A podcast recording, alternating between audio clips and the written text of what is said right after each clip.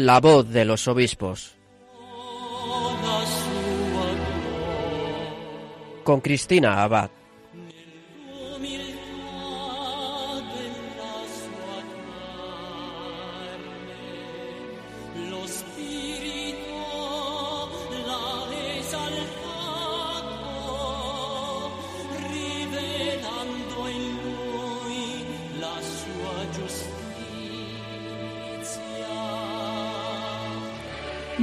Noches, querida familia de Radio María. Un saludo de quien les habla, Cristina Abad, en esta nueva emisión de La Voz de los Obispos, en un domingo en el que continuamos conociendo mejor a nuestros obispos y haciéndonos eco de cuanto acontece en sus diócesis. Como saben, queridos oyentes, estos últimos días hemos tenido muchas novedades aquí en Madrid. Hemos celebrado las ordenaciones de tres obispos auxiliares, Monseñor Jesús Vidal, Monseñor José Cobo y Monseñor Santos Montoya. Hace una semana también tomaba posesión el nuevo obispo de Getafe, Monseñor Ginés García Beltrán. Muchos de ustedes tuvieron el regalo de participar en estas celebraciones, pero también hay muchos que les habría gustado estar y que no pudieron, ¿verdad? Nosotros desde Radio María, con la retransmisión que se hizo en directo, intentamos que todo el que quisiera pudiese unirse a estos acontecimientos de nuestra Iglesia. Y los que no pudieron escuchar las retransmisiones, bueno, pues que no se preocupen porque precisamente para eso está también este programa, para que podamos hacernos eco de estas noticias y degustar más tranquilamente los mensajes de nuestros obispos.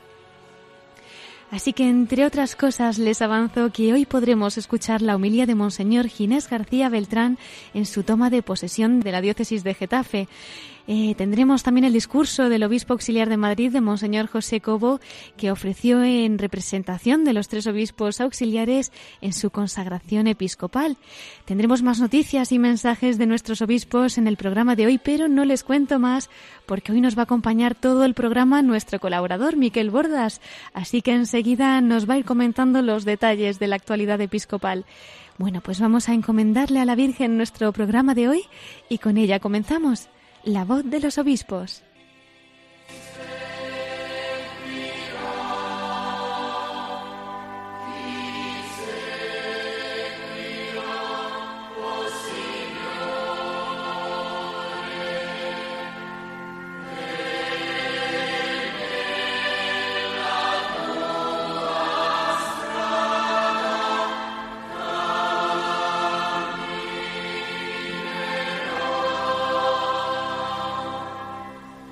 Como les decía, esta noche nos acompaña Miquel Bordas, así que vamos a darle la bienvenida esta vez durante todo nuestro programa. Muy buenas noches, Miquel. Muy buenas noches, Cristina. La semana pasada no pude estar contigo y con toda nuestra audiencia, pero ya estamos aquí otra vez, ¿verdad? Claro que sí, a recuperar el tiempo perdido. bueno, comenzamos felicitando, me imagino. Miquel, ¿qué nos traes para esta semana? Pues mira, mañana lunes, día 5 de marzo, eh, se celebra ya pues el séptimo aniversario de la ordenación episcopal del obispo de Huesca Jaca, Monseñor Julián Ruiz Martorey, que alguna vez pues también nos aporta sus cartas dominicales a este programa. Y al día siguiente, el martes, don José Manuel Lorca Planes, el obispo de Cartagena, eh, pues cumple ya sus 14 años de obispo, pero eh, fue ordenado en primer lugar obispo en Teruel, de Teruel, de la diócesis de Teruel y Albarracín, y luego fue trasladado, como nos acordamos tú y yo, a la diócesis de Cartagena, ¿verdad? Así es. Pues vamos a enviarles un cariñoso saludo y, por supuesto, nuestra oración. En efecto. Y como bien has anunciado, Cristina, esta noche tenemos el privilegio de poder escuchar la homilía del nuevo obispo de Getafe en su toma de posesión de esta diócesis, de Monseñor Ginés García Beltrán, que hasta ahora ha sido obispo en la diócesis de... De Guadix. Pues va a empezar esta homilía recordando las palabras de San Pablo, haciendo alusión al lema episcopal suyo. Para mí la vida es Cristo. Vamos a escucharlo. Para mí la vida es Cristo. Son las palabras del apóstol San Pablo a los cristianos de Filipos en las que me inspiré al elegir mi lema episcopal, el que durante estos ocho años ha sido para mí un verdadero programa de vida que quiero seguir viviendo en el ministerio que hoy comienzo entre vosotros. Hoy me presento delante de vosotros la Iglesia del Señor que camina en Getafe como vuestro obispo, pastor que en el nombre de Cristo ha de anunciar el Evangelio, celebrar los misterios de Dios y vivir la unidad signo de la caridad entre nosotros. Vengo a esta diócesis con ilusión, porque es el Señor quien me llama y me envía a vosotros. Por eso mi respuesta no puede ser otra que gastarme y desgastarme por vuestra salvación. Ayudadme, queridos hermanos y hermanas de esta diócesis de Getafe, con vuestra oración y con la ayuda fraterna. En el primer mensaje que escribí a la diócesis el mismo día de mi nombramiento, os decía, soy consciente que no vengo a comenzar nada, como tampoco nada terminará conmigo. La Iglesia es del Señor y nosotros instrumentos en sus manos. Continuaré esa preciosa cadena que es la sucesión apostólica, siguiendo con el espíritu y la tarea de mis antecesores. Hoy quiero recordar al primer obispo de Getafe, Monseñor Francisco José Pérez y Fernández Golfín, cuyo aniversario de su muerte celebramos hoy. Pastor que como buen cireneo puso en marcha esta comunidad con mucha pasión evangélica. A él le sucedió un pastor bueno y solícito, nuestro querido don Joaquín, Monseñor Joaquín María López de Andújar y Cánovas del Castillo hasta hoy vuestro obispo, al que agradezco una vez más todos sus desvelos por esta Iglesia y la fraterna acogida que me ha dispensado desde el principio. Que Dios se lo pague, don Joaquín. Seguimos contando con usted. El agradecimiento se hace extensivo al señor obispo auxiliar, don José Rico Pavés, que me será de gran ayuda para juntos seguir pastoreando esta Iglesia en el ministerio episcopal. Testimonio de unidad y entrega al pueblo que se nos ha confiado. La Iglesia de Getafe no camina sola, no debe caminar sola. Con nosotros camina toda la Iglesia del Señor, pues somos una comunión de iglesias que se hace visible, entre otras formas, en la provincia eclesiástica, que tiene como misión promover una acción pastoral común en varias diócesis vecinas según las circunstancias de las personas y de los lugares y para que se fomenten de manera más adecuada las recíprocas relaciones entre los obispos diocesanos. La presencia del señor cardenal arzobispo metropolitano de Madrid, don Carlos Osoro, y de los demás obispos de la provincia es un testimonio de esta realidad y un motivo de aliento para seguir trabajando por el bien del pueblo de Dios que camina en esta comunidad autónoma de Madrid. La lectura del libro del Deuteronomio que hemos escuchado hace memoria de la historia de una elección. El pueblo elige al Señor para que sea su Dios. Sin embargo, esta elección del pueblo no sería posible si Dios mismo no lo hubiera elegido primero. La iniciativa, por tanto, es de Dios que se ha fijado en el pueblo y lo ha amado haciéndolo de su propiedad. Ser el pueblo de Dios y si cumple sus mandatos, lo elevará en gloria, nombre y esplendor, y será el pueblo santo del Señor. Este gozoso anuncio lo vemos realizado en la Iglesia Pueblo de Dios. Dios nos eligió en la persona de Cristo antes de crear el mundo para que fuésemos santos e irreprochables ante Él por el amor. La Iglesia es el pueblo elegido por Dios para ser testimonio de santidad en medio del mundo. Hemos de manifestar, por tanto, con la palabra y con el testimonio de nuestra vida personal y comunitaria, la primacía de Dios y su amor por el hombre. Hoy son muchos los que no han conocido ni experimentado el amor de Dios. Me cuesta creer que alguien pueda resistirse al amor, al amor verdadero, si somos presencia en medio del mundo del Dios amor, llegaremos al centro del corazón del humano y también al corazón del Evangelio y de la evangelización. No podemos caer, queridos hermanos y hermanas, en la tentación de la autocomplacencia, es decir, en encerrarnos en los que ya estamos, ignorando a los que están alejados del Señor, a los que no lo conocen.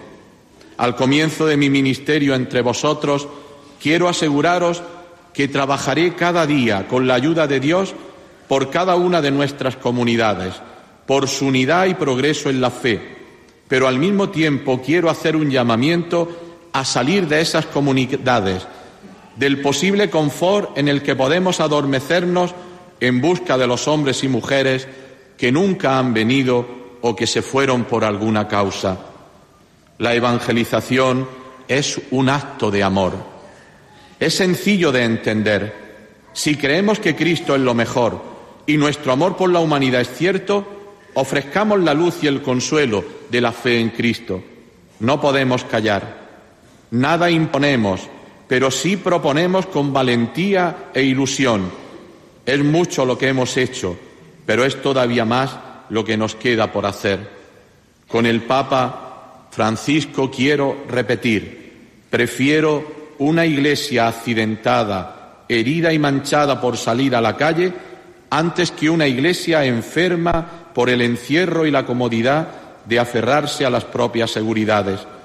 No quiero una iglesia preocupada por ser el centro y que termine clausurada en una maraña de obsesiones y procedimientos.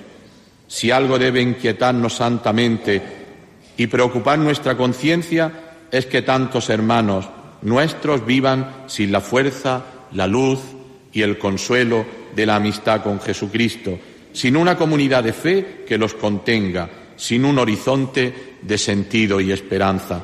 Seamos, hermanos y hermanas, una verdadera iglesia en salida. Para ello, cada uno ha de ver cómo construye. También la Iglesia, nuestra comunidad diocesana, tendrá que ver cómo construye. Jesús nos ha recordado en el Evangelio que el camino del cielo es hacer la voluntad del Padre. Buscar cada día la voluntad de Dios es el camino del cristiano. No se trata de hacer lo que yo creo o lo que me gusta, sino hacer lo que Dios quiere. Me hace personalmente mucho bien pensar, rezar y repetir muchas veces un pensamiento del apóstol de Madrid, el jesuita almeriense San José María Rubio, hacer lo que Dios quiere y querer lo que Dios hace. Buen proyecto de vida personal y eclesial. Somos sabios según el designio de Dios cuando escuchamos la palabra y la ponemos en práctica. Escuchar la palabra es esencial en la vida del cristiano y mucho más en la vida de los pastores de la Iglesia. Un pastor que no escucha la palabra, que no la medita en el silencio del corazón, que no la estudia como si la acariciara porque es la delicia de su corazón, que no la contempla en lo jugoso y también en la sequedad del encuentro, se predicará a sí mismo o ensuciará esa palabra con su modo de pensar, con sus ideas. Todos tenemos la tentación, al menos yo, de tener planes o proyectos, sin duda con intención muy santa, que deseamos desarrollar. Sin embargo, queridos hermanos, es la palabra la que tiene que inspirar nuestros proyectos. Hemos de decirle al Señor, a la luz de su palabra, ¿qué quieres de mí? Hemos de desprogramarnos para que el Señor nos sorprenda y nos lleve por el camino que quiera. ¿Qué hemos de temer si Él viene con nosotros? Pero fijémonos que Jesús no habla solo de escuchar, sino también de poner en práctica. Una iglesia creíble es siempre una iglesia testimonial. Como decía el beato Pablo VI, el mundo de hoy no quiere maestros sino testigos y si acepta a los maestros es porque también son testigos. ¿Cómo haremos que la Iglesia sea creíble? Pues anunciando explícitamente a Jesucristo, anunciando la verdad sobre Dios y su amor por nosotros, y la verdad sobre el hombre, imagen de Dios, revestido de la dignidad de la criatura, llamado a vivir en Dios y destinado a la vida para siempre, y hacerlo esto es muy importante, con actitudes de acogida, de escucha, de comprensión y de misericordia. Hacer de nuestras comunidades verdaderos hogares donde los que llegan, aunque sean circunstancialmente, vean y sientan que están en una familia. En la vida de nuestra diócesis y de todas las comunidades que la constituyen, los pobres han de ocupar un lugar privilegiado ellos están en el corazón del Evangelio. Estamos llamados, por lo tanto, a tender la mano a los pobres, a encontrarlos, a mirarlos a los ojos, a abrazarlos para hacerles sentir el calor del amor que rompe el círculo de la soledad. Su mano extendida hacia nosotros es también una llamada a salir de nuestras certezas y comunidades y a reconocer el valor que tiene la pobreza en sí misma. En definitiva, hermanos, hemos de construir sobre la roca que es Cristo. Así nos lo recuerda cada día el corazón abierto del Salvador, centro de esta diócesis y de toda la geografía española. La imagen del corazón de Jesús que preside este cerro y toda la diócesis nos está llamando a beber de las fuentes de la salvación que emana de su corazón abierto. El próximo año, Dios mediante, celebraremos el centenario de la consagración de España al corazón de Jesús. Hoy, al comienzo de mi ministerio apostólico en esta iglesia de Getafe, quiero consagrarme a este corazón de Jesús y consagrar toda la diócesis. El mensaje del corazón de Cristo ha de ser mucho más que una sola devoción piadosa, ha de ser un estilo de vida que tiene como fruto un gran proyecto evangelizador, el que celebramos y vivimos cada día en el misterio de la Eucaristía. Queridos hermanos y hermanas, estoy aquí entre vosotros porque para mí la vida es Cristo. Cristo es con mucho lo mejor. No tengo nada que ofreceros más que a Cristo, mi Señor. Por eso vengo dispuesto a trabajar por vuestra salvación, rezando por vosotros y entregándome para que Él sea conocido y amado. Quiera Dios que no me reserve, que mi tiempo, mis fuerzas y toda mi vida sea para vosotros. Convencido de esto, siento que me quedaré y estaré a vuestro lado para vuestro progreso en la alegría y en la fe, como nos ha dicho San Pablo. Rezad por vuestro obispo para que sea fiel al Señor y un pastor según su corazón. Invoco a la Virgen Santísima, venerada aquí como Nuestra Señora de los Ángeles, que ella extienda su manto sobre nosotros, nos proteja, acompañe a la Iglesia en su caminar y nos muestre cada día a Jesús, el fruto bendito de su vientre.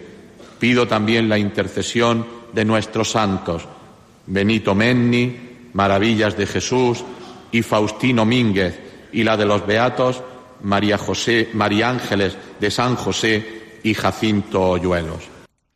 Acabamos de escuchar la homilía de Monseñor Ginés García Beltrán en esa toma de posesión como obispo de Getafe. Preciosas palabras, ¿verdad, Miquel? Sí, así es, Cristina. Hemos recordado que Monseñor Ginés García Beltrán quiere que le acompañen sus feligreses de la diócesis de Getafe en nuestro nuevo camino y nos pide oraciones para que sea un pastor según el corazón de Jesús. Así que así nosotros ya nos ponemos a encomendarle. Hombre, claro que sí. Vamos a rezar muchísimo por él y por esta nueva misión que le encomienda la Iglesia. Y ahora, Cristina, vamos a escuchar al nuevo obispo auxiliar de Madrid, don José Cobo, que rescatando las palabras dichas en el discurso de agradecimiento en nombre también de los otros dos obispos auxiliares eh, ordenados aquel día, el 17 de febrero de, este año, don Santos Montoya y don Jesús Vidal, especialmente pues de la misericordia del Señor. Pues lo escuchamos, Monseñor José Cobo, en ese discurso que hizo en representación de los obispos en su consagración episcopal. Dios es misericordia. Nosotros, sus peregrinos, hay momentos como este donde lo palpamos con esperanza y alegría.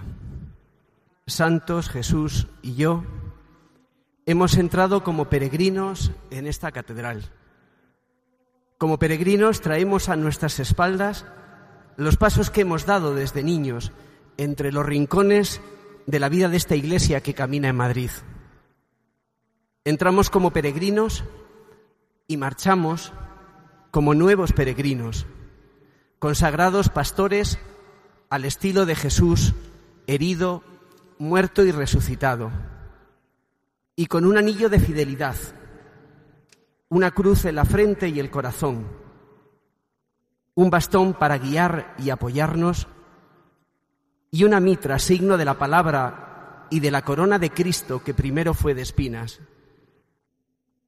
En cada regalo que se nos ha hecho está Jesucristo y en Él cada uno de vosotros y tanta gente que llevamos pegada al corazón, además de todos los que en el futuro llegarán al camino de nuestro ministerio. Hace años nos postramos en este mismo suelo. Con mis compañeros de curso fuimos los primeros en ser ordenados en esta catedral. Después Jesús y santos. Los tres, como tantos de vosotros, hermanos sacerdotes, abrazamos esta tierra para que recibiese nuestra vida y así ser ordenados. Muchos también estáis hoy aquí. Sois la cara más maternal de la Iglesia, que siempre da a luz peregrinos para su pueblo y por la que hoy no sabemos cómo dar gracias.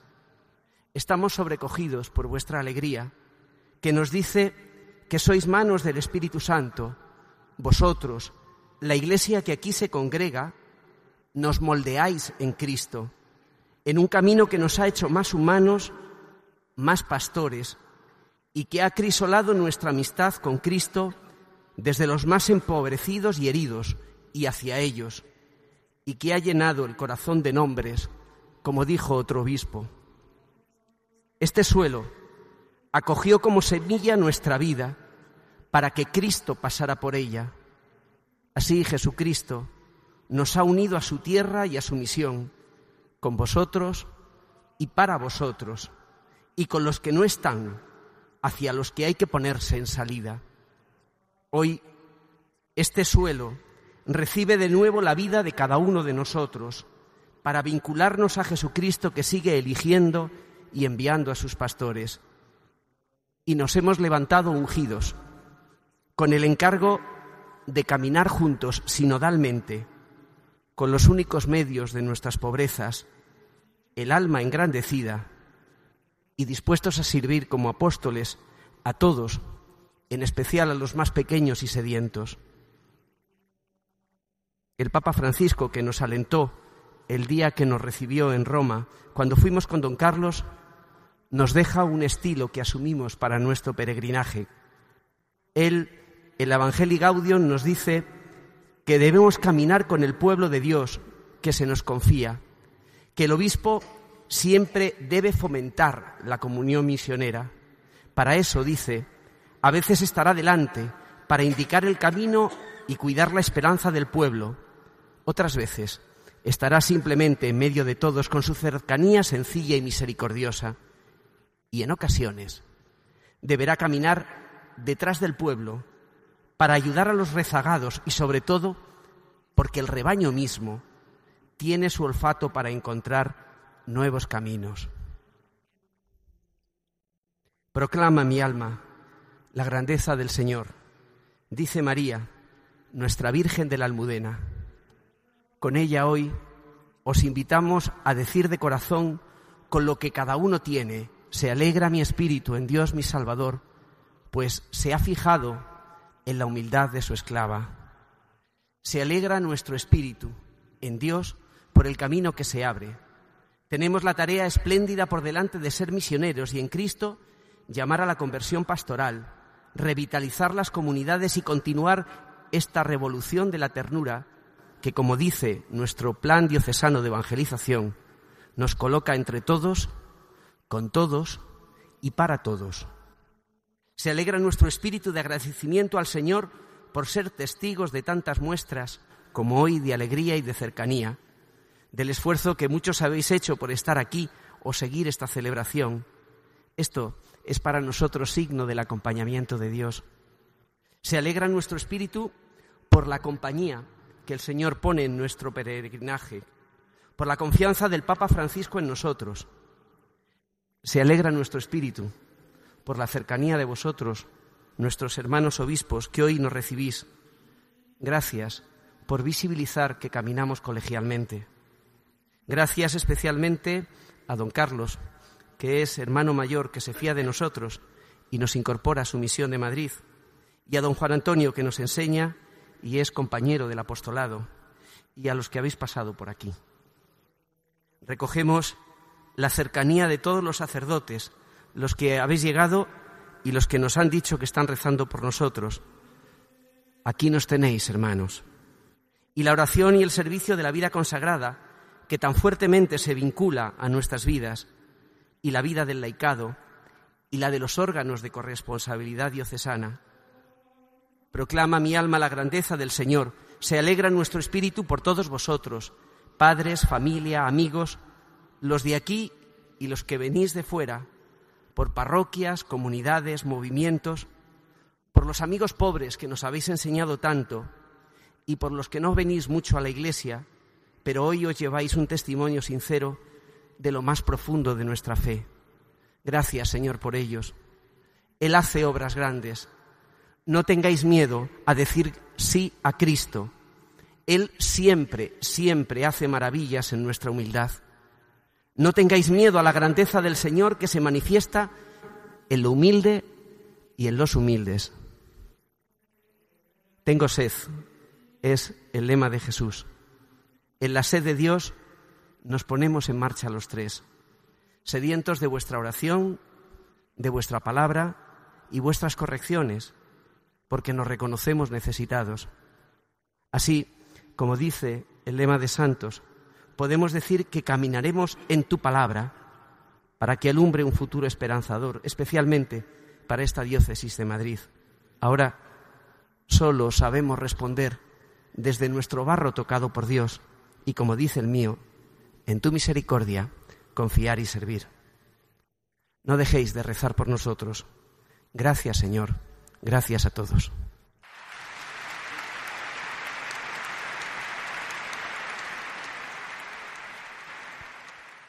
Pues este era el mensaje, ese discurso que daba Monseñor José Cobo después de esa consagración episcopal que recibieron los tres nuevos obispos auxiliares de Madrid. Sí, con ese tengo sed nos ha recordado Monseñor Cobo que en la sed de Dios se ponen en marcha ellos tres, los tres obispos, y pidiendo nuestra oración. Y en tu misericordia confiar y servir, también como reza su lema. Y en ese discurso, pues nosotros lo dejamos aquí ahora en este momento, pero vamos a invitar a escuchar a nuestros oyentes esta bonita canción de Marco Frisina, Ecomi, ¿no? El Presto Sum. Eh, estoy aquí, Señor, aquí eh, tu siervo te escucha, ¿no? ¿Verdad? Claro que sí, muy apropiada, ¿verdad?, para los nuevos prelados y para que podamos también meditar sobre esa misión que la Iglesia les encomienda. La escuchamos.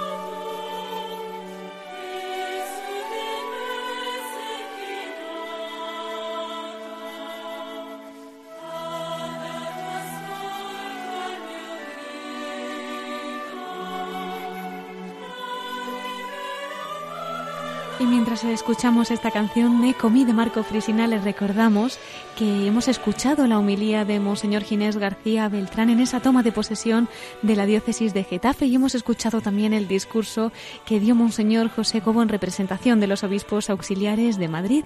Y seguimos con Miquel Bordas con más noticias de nuestros obispos españoles. Y es que esta semana además se ha dado a conocer otra noticia de un nuevo nombramiento de un obispo español. Miquel, cuéntanos. Sí, Cristina, como hemos empezado el programa de hoy, pues hablando de felicitaciones por los aniversarios de ordenaciones episcopales, hemos seguido con esa toma de posesión de Monseñor Ginés de la diócesis de Getafe y esas palabras del don José Cobo, el obispo auxiliar de Madrid, en el día de su ordenación episcopal, pues es que esta semana que viene, el próximo sábado, va a tener lugar la consagración episcopal del nuevo arzobispo de Rabat, de Marruecos pero no porque sea Marruecos, sino porque es un sacerdote salesiano español, don Cristóbal López, que nos hacemos eco aquí, ¿verdad?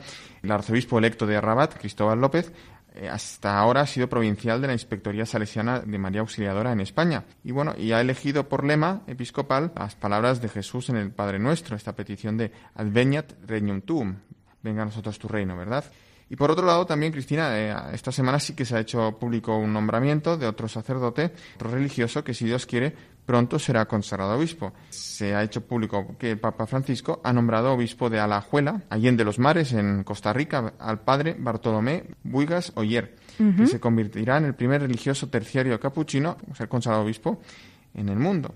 El padre Buigues reemplazará en ese cargo a Monseñor Ángel San Casimiro Fernández, también español, después de que su renuncia haya sido aceptada para el Santo Padre. Pues nada, le enviamos desde aquí una felicitación y qué de novedades de obispos, ¿eh? Vamos a rezar muchísimo por todos ellos. Iremos haciéndonos eco de las noticias también que vayan saliendo para que también podamos seguir encomendando pues su consagración episcopal, toma de posesión y todas estas cosas. Y Miquel, pasamos a otra noticia que ha sonado en los medios esta semana. Nuestros obispos han tenido la comisión permanente de la Conferencia Episcopal Española. Tuvo lugar el martes y el miércoles de esta semana. Fue su 244 reunión allí en la casa de la iglesia y salían a finales de semana esas conclusiones. ¿Nos querrías hacer un resumen de lo que ha sido un poquito esta reunión que han tenido nuestros obispos? Pues Cristina, los obispos de la Comisión Permanente de la Conferencia Episcopal han tratado varios temas. En primer lugar, podemos señalar que eh, han recibido la información por parte de su hermano en el episcopado, del presidente de la Comisión Episcopal de Seminarios y Universidades, Monseñor Joan Enrique Vives, que tuviste pues en esta antena hace una semana sí, justamente. una semanita. Sobre la puesta en funcionamiento de la Ratio Fundamentalis Institutiones Sacerdotalis, que es un documento de la Santa Sede que traza las líneas básicas para el funcionamiento de los seminarios en adelante. Y bueno, pues se ha tratado pues de cómo se va a implementar ese directorio en las diócesis españolas. Una vez que se finalice este estudio, será presentado a todos los obispos en las próximas asambleas plenarias. Bueno, también otro asunto es que se ha dado el visto bueno a la propuesta del presidente de la Comisión Episcopal de Misiones, Monseñor Francisco Pérez González, el arzobispo de Pamplona, para celebrar eh, un mes extraordinario misionero en octubre de 2019, con motivo del centenario de la primera encíclica misionera Maximum Ilut, 1919, que tantas alas daría también a esa nueva ola de misiones, sobre todo a Extremo Oriente, eh, África, en lo que fue la Iglesia de los años 20. Y el objetivo de este mes extraordinario misionero será redescubrir el sentido y la finalidad de las obras misionales de la Iglesia. Y nosotros en este programa, pues repetidamente, pues traemos a la antena eh, tanto obispos españoles que están de misiones como a los mismos obispos españoles aquí en España para que nos hablen también sobre lo que es la misión de la Iglesia, no solo dentro de España, sino en todo el mundo, ¿no? Claro que sí. Y esa misión también pues afecta al apostolado seglar y ese ha sido otro tema tratado por la Comisión Permanente, la Conferencia Episcopal, porque mm, la Comisión Permanente ha aprobado algunos nombramientos, como por ejemplo miembros de la Junta Episcopal para Asuntos Jurídicos, para el director del Departamento de la Pastoral de la Salud y otros nombramientos propuestos por la Comisión de Apostolado Seglar de la Conferencia Episcopal. Y bueno, una última noticia de estas conclusiones de la reunión de la Comisión Permanente de la Conferencia Episcopal Española pues es que se ha elegido a los dos jóvenes que van a representar o que van a participar, que es la Conferencia Episcopal Española a través de su Departamento de Pastoral de Juventud, en el presínodo con el Papa Francisco eh, que va a tener lugar en el Vaticano del 19 al 24 de marzo de, este año, ¿verdad? Son Cristina Conce Rodríguez, de la Diócesis de Santiago de Compostela, y Javier Medina Sierra, de la Diócesis de Valencia. Ellos van a estar al cargo de representar a todos los jóvenes católicos y entiendo que no católicos también, españoles, en la citada reunión presinodal. Pues muchísimas gracias, Miquel, por este resumen de lo que ha sido la Comisión Permanente de la Conferencia Episcopal Española. Y vamos a cambiar de tema, porque hemos tenido otra noticia esta semana en relación a la Congregación para la Doctrina de la Fe. Recuérdanos lo que nos puedes comentar. Eh, pues sí, la Congregación para la Doctrina de la Fe que preside el arzobispo Luis Ladaria, mallorquín español, pues en ese documento que han publicado, pues, si no recuerdo mal, el pasado jueves, con el título Placuit Deo, pues es una carta dirigida a todos los obispos de la Iglesia Católica, de esa congregación para la doctrina de la fe, donde se recalca la salvación, ¿no? El tema de la salvación en la Iglesia, que es donde lo recibimos, sobre todo, ¿no? Y ese documento desea reafirmar que la salvación consiste en nuestra unión con Cristo, quien con su encarnación, vida, muerte y resurrección ha generado un nuevo orden de relaciones con, Dios Padre y entre los hombres, y nos ha introducido en este orden gracias al don del Espíritu Santo. Y finalmente, Cristina, simplemente quería traer a colación aquí unas palabras que también dirigió pues, a todos nuestros oyentes sobre justo este documento el obispo de San Sebastián, Monseñor José Ignacio Munilla, en su programa del viernes de Sexto Continente. Así es, el viernes dedicaba al obispo de San Sebastián pues parte, gran parte de su programa a comentar este documento, así que invitamos a nuestros oyentes a que se metan en el podcast y que escuchen el programa de Monseñor Munilla. No obstante, vamos a darles un adelanto sobre lo que en definitiva dice el obispo de San Sebastián, Monseñor José Ignacio Munilla, acerca de este documento. En definitiva, el documento dice dos cosas interesantes. Aquí hay dos males de nuestro tiempo, el individualismo y el interiorismo, individualismo interiorismo, que vienen eh, como a reeditar dos herejías, que son el pelagianismo y el gnosticismo. Pues estas eran las palabras de Monseñor José Ignacio Munilla, obispo de San Sebastián, acerca del nuevo documento que desde la Congregación para la Doctrina de la Fe y con el título de Placuit Deo han publicado para que también nosotros pues podamos profundizar y reflexionar ¿no? sobre ese lugar en el que recibimos la salvación, que es la Iglesia. Mm, bueno, Miquel, continuamos con más mensajes de nuestros obispos y es que algunos de ellos han dedicado las cartas de este domingo a que sigamos preparándonos esta cuaresma, ¿verdad? Es el caso de una de esas cartas que nos traes concretamente del arzobispo de Barcelona. Sí, Cristina, lo que vamos a escuchar ahora es la carta dominical del cardenal Juan José Omeya, arzobispo de Barcelona, sobre esa necesidad de cambiar de cambiar de vida en esta cuaresma que estamos todavía metidos de llenos en ella y hay que exprimirla hasta el final. Claro que sí, pues vamos a ver qué nos dice el arzobispo de Barcelona, el cardenal Juan José Omella.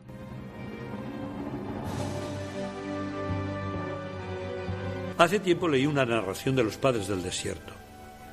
Era un precioso relato que podemos aplicar a nuestras vidas de cristianos y a nuestro itinerario cuaresmal.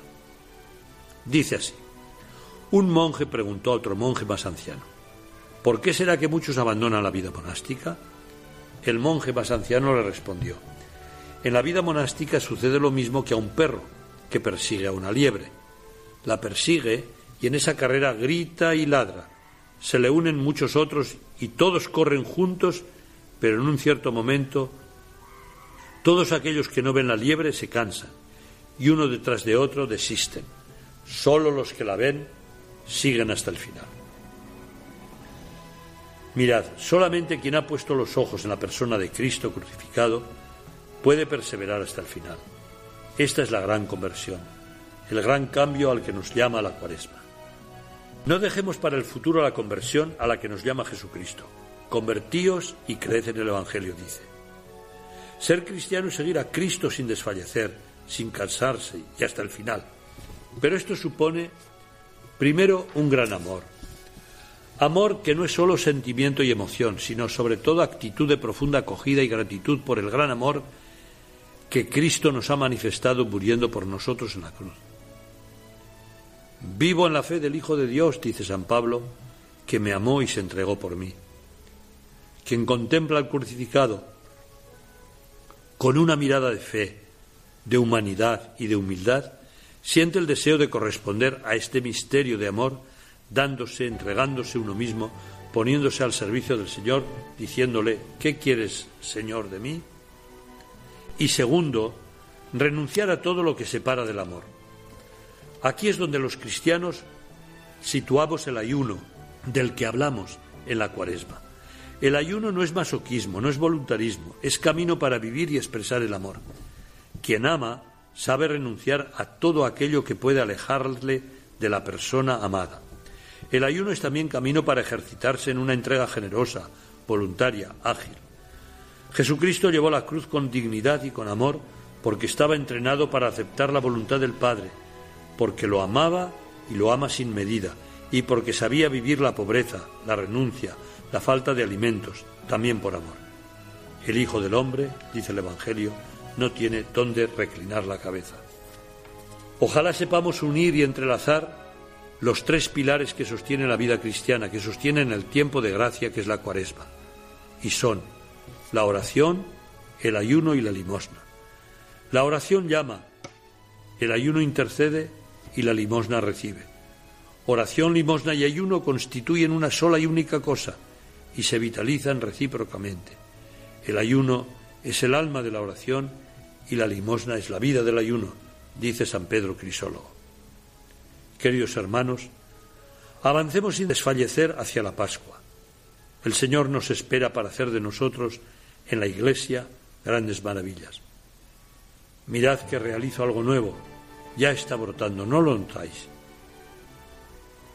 El amor sin medida de Dios, que emana sin cesar de la cruz gloriosa, rehace el mundo, cura heridas, nos restaura siempre. Queridos hermanos, que Dios os bendiga a todos.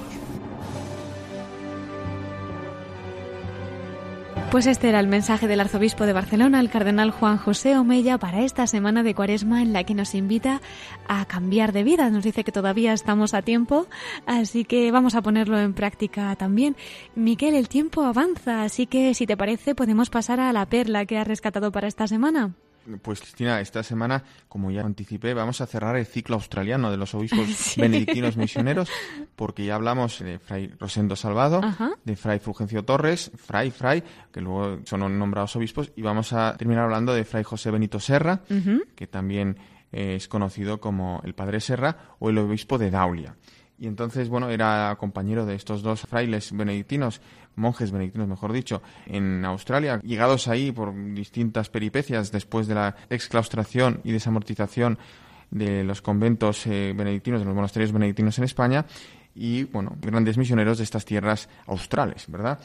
Pues vamos a, más que hablar yo de él, de su vida tan interesante, porque es que además resulta que volvió a España y fue un fundador de las Hermanas Oblatas del Santísimo Redentor, aquí muy cerca, en, en Cienpozuelos, eh, dedicadas sobre todo pues a lo que es el restablecimiento moral y, social de las chicas pues que habían caído pues en lo que es la prostitución, las redes de prostitución, eso todo en, la segunda mitad del siglo XIX. Bueno, pues lo que eh, te traigo esta semana es un vídeo preparado o que está colgado en la página web de las Hermanas Oblatas que resume la vida de este gran personaje que fue el obispo de Daulia, José Bernito Serra. Pues vamos a escucharlo y vas con tu familia.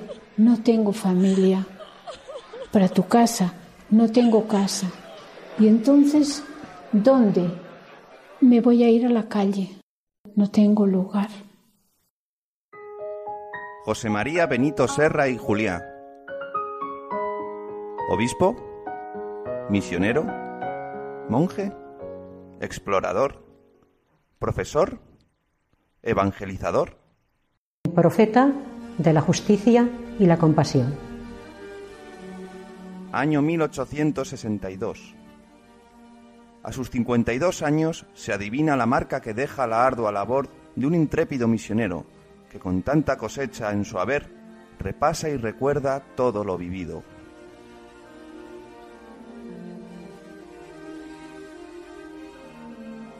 Nace en Mataró, Barcelona, el 11 de mayo de 1810, en la calle San Agustín número 7.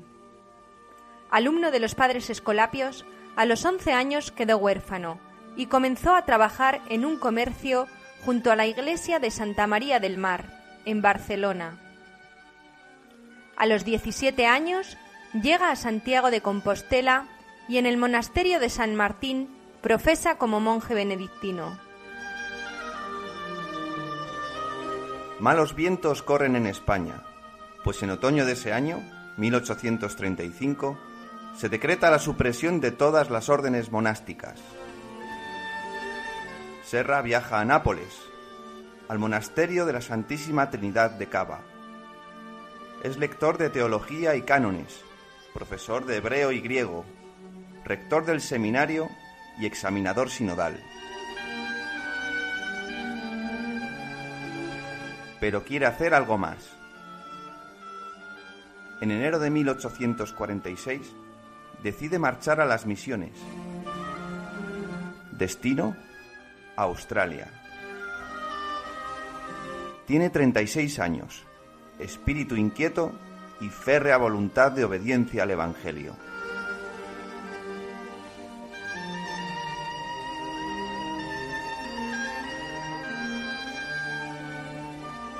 Padre Serra era un monje benedictino que como tal tuvo una gran, eh, un gran interés por la misión cuando por eh, fuerza de la exclaustración se ve obligado a dejar España, marcha a Italia y de allí decide embarcarse en una aventura misionera al estilo de aquellos antiguos monjes. Y eso fue lo que le llevó a Australia providencialmente. Australia fue la Santa Sede la que decidió que fuera allí y donde él llevó a cabo ese ideal de monje misionero, de monje evangelizador. 14 años estuvo en Australia. Al poco de llegar le nombraron obispo de Puerto Victoria. No hay un solo día de descanso. En uno de los viajes que hace a España para recabar fondos y misioneros, los periódicos informan sobre sus actividades. La reina Isabel II le otorga la Gran Cruz de Isabel la Católica. Ya han pasado dos años de su regreso de Australia. Su celo infatigable y su dinamismo no han disminuido a pesar de los años y se enfrenta a la realidad con sentido crítico. En el Hospital San Juan de Dios descubre el drama de las mujeres que ejercen prostitución. Vaya usted a la sala de las mujeres a confesar. Y lo que vio allí ya no le dejó dormir. Cuando él se lo cuenta, la reina dice, Señora, la pluma se me cae de la mano si le voy a contar todo lo que yo vi allí. Después de haber asistido mucho tiempo a los enfermos de este hospital, he visto que entre las enfermas es grande el número de las que quieren dejar esa vida. Esto era demasiado doloroso para que yo pudiera presenciarlo sin determinarme a hacer algo a favor suyo. Él en Madrid, al no tener eh, un obispado, él se dedica a obras sociales. Quiere decir que la tendencia y la orientación que él tenía estaba muy clara hacia dónde. Él es un luchador, él es un soñador, pero también pisa mucho la realidad y es consciente de sus propios límites. Él quiere hacer algo, pero dice, son mujeres, nadie mejor que una mujer. Y ahí es donde se pone en contacto con Antonia María de Oviedo, a quien había conocido. Antonia María de Oviedo era institutriz de las hijas, había sido institutriz de las hijas de la reina María Cristina. ¿Con esto qué quiere decir? Que cuando José María Benito Serra quiere dar una respuesta a las mujeres, les va a dar una respuesta de calidad no busca a cualquiera,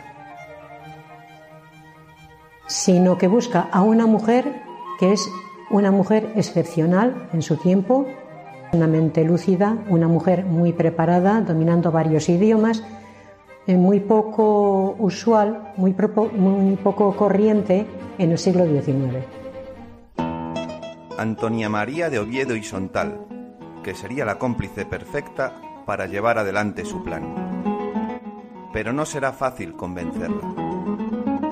No, no puedo comprometerme. No es mi vocación y por más excelente que sea la misión de regenerar estas jóvenes, me siento sin fuerzas para cargar sobre mis hombros tan pesada cruz. No le pido a usted que haga nada en contra de su voluntad y con repugnancia. Había pensado que usted era muy a propósito para ayudarme. Si todas las puertas se les cierran, les abriré yo una donde se puedan salvar.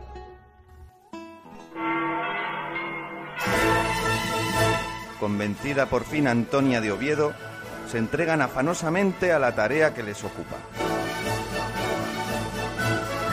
Un día de junio de 1864 se abren las puertas de la casa en Ciempozuelos, lugar próximo a Madrid. En ella se llevará adelante el proyecto con ayuda de un grupo de religiosas que estarían al frente de las muchachas.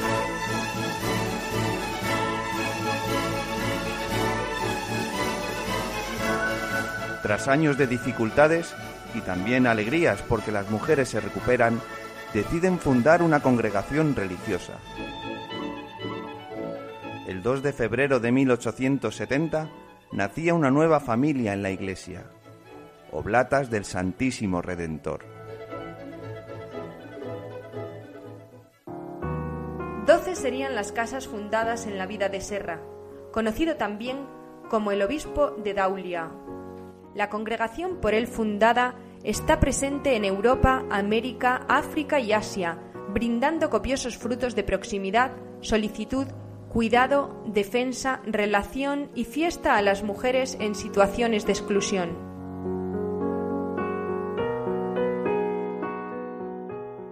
José María Benito Serra murió en septiembre de 1886 en el desierto de las Palmas de Benicasi.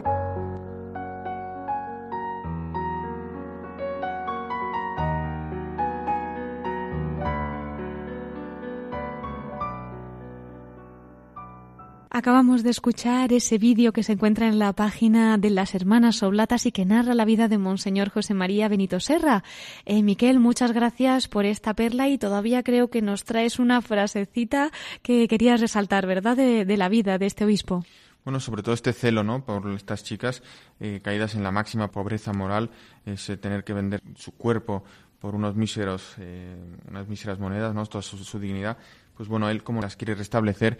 Y él decía, ¿no? Si todas las puertas se les cierran, yo les abriré una. Pues yo creo que es un bonito colofón para cerrar esta perla. Miquel, muchísimas gracias. Y ahora, Miquel, como siempre, vamos a concluir nuestro programa con la voz de los obispos desde el corazón de María. Creo que nos has preparado también algo para esta sección. Sí, es que nada más ni nada menos te traigo las palabras del nuncio de su santidad en España, Monseñor Renzo Fratini, en esa conclusión del acto de ordenación episcopal de los tres obispos auxiliares de Madrid, que ya hemos hecho alusión tantas veces en este programa, el pasado 17 de febrero, pues verás que bien habla sobre nuestra Santa Madre y su corazón. Pues vamos a escucharlo y con sus palabras concluimos también nuestra emisión de la voz de los obispos desde el corazón de María. Con ustedes, Monseñor Renzo Fratini, nuncio apostólico en España.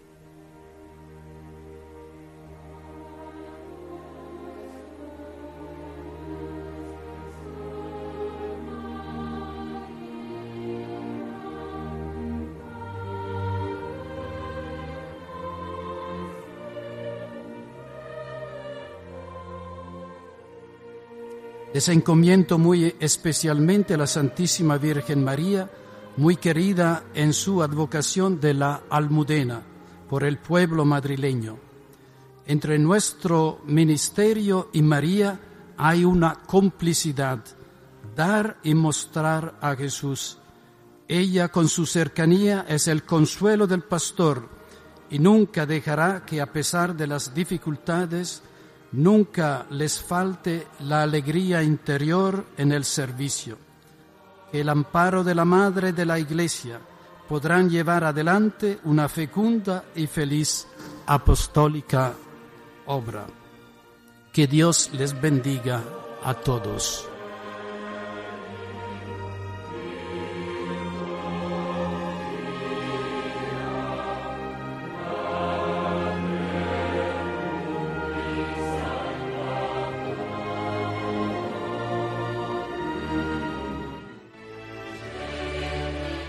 Queridos oyentes, se nos va el tiempo y nos tenemos que despedir. Ya saben que pueden contactar con nosotros a través del correo electrónico la voz de los obispos. Si prefieren hacerlo por correo postal, también nos llegan sus cartas a Paseo de Lanceros, número 2, planta primera, 28024, Madrid. Y como no, nos pueden seguir también a través de Twitter de Radio María. Miquel Bordas, muchas gracias por acompañarnos esta noche y te podemos esperar la semana que viene, ¿a que sí? Muchas gracias, Cristina, por este placer de acompañarte y a todos nuestros oyentes en esta noche de este domingo. Bueno, pues les recordamos que hemos escuchado en el programa de esta noche la homilía de Monseñor Ginés García Beltrán como obispo de Getafe, también el discurso de Monseñor José Cobo en representación de los obispos auxiliares que celebraron su consagración episcopal el pasado 17 de febrero. Y bueno, pues tantos mensajes y noticias de nuestros obispos. Cómo no, les agradecemos a todos ustedes que un domingo más hayan estado con nosotros y les emplazo para reunirnos en siete días, si Dios quiere. Ya saben, a las nueve de la noche, a las ocho en Canarias. Ahora les dejamos con el informativo de Radio María. Así que hasta el domingo que viene en La Voz de los Obispos. Que la Virgen les acompañe y Dios los bendiga.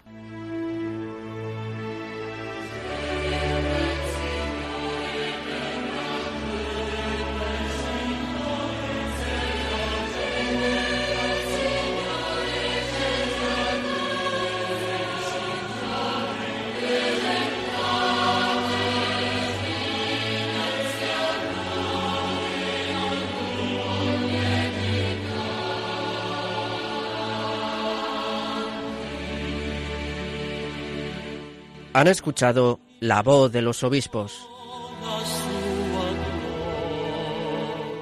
Con Cristina Abad.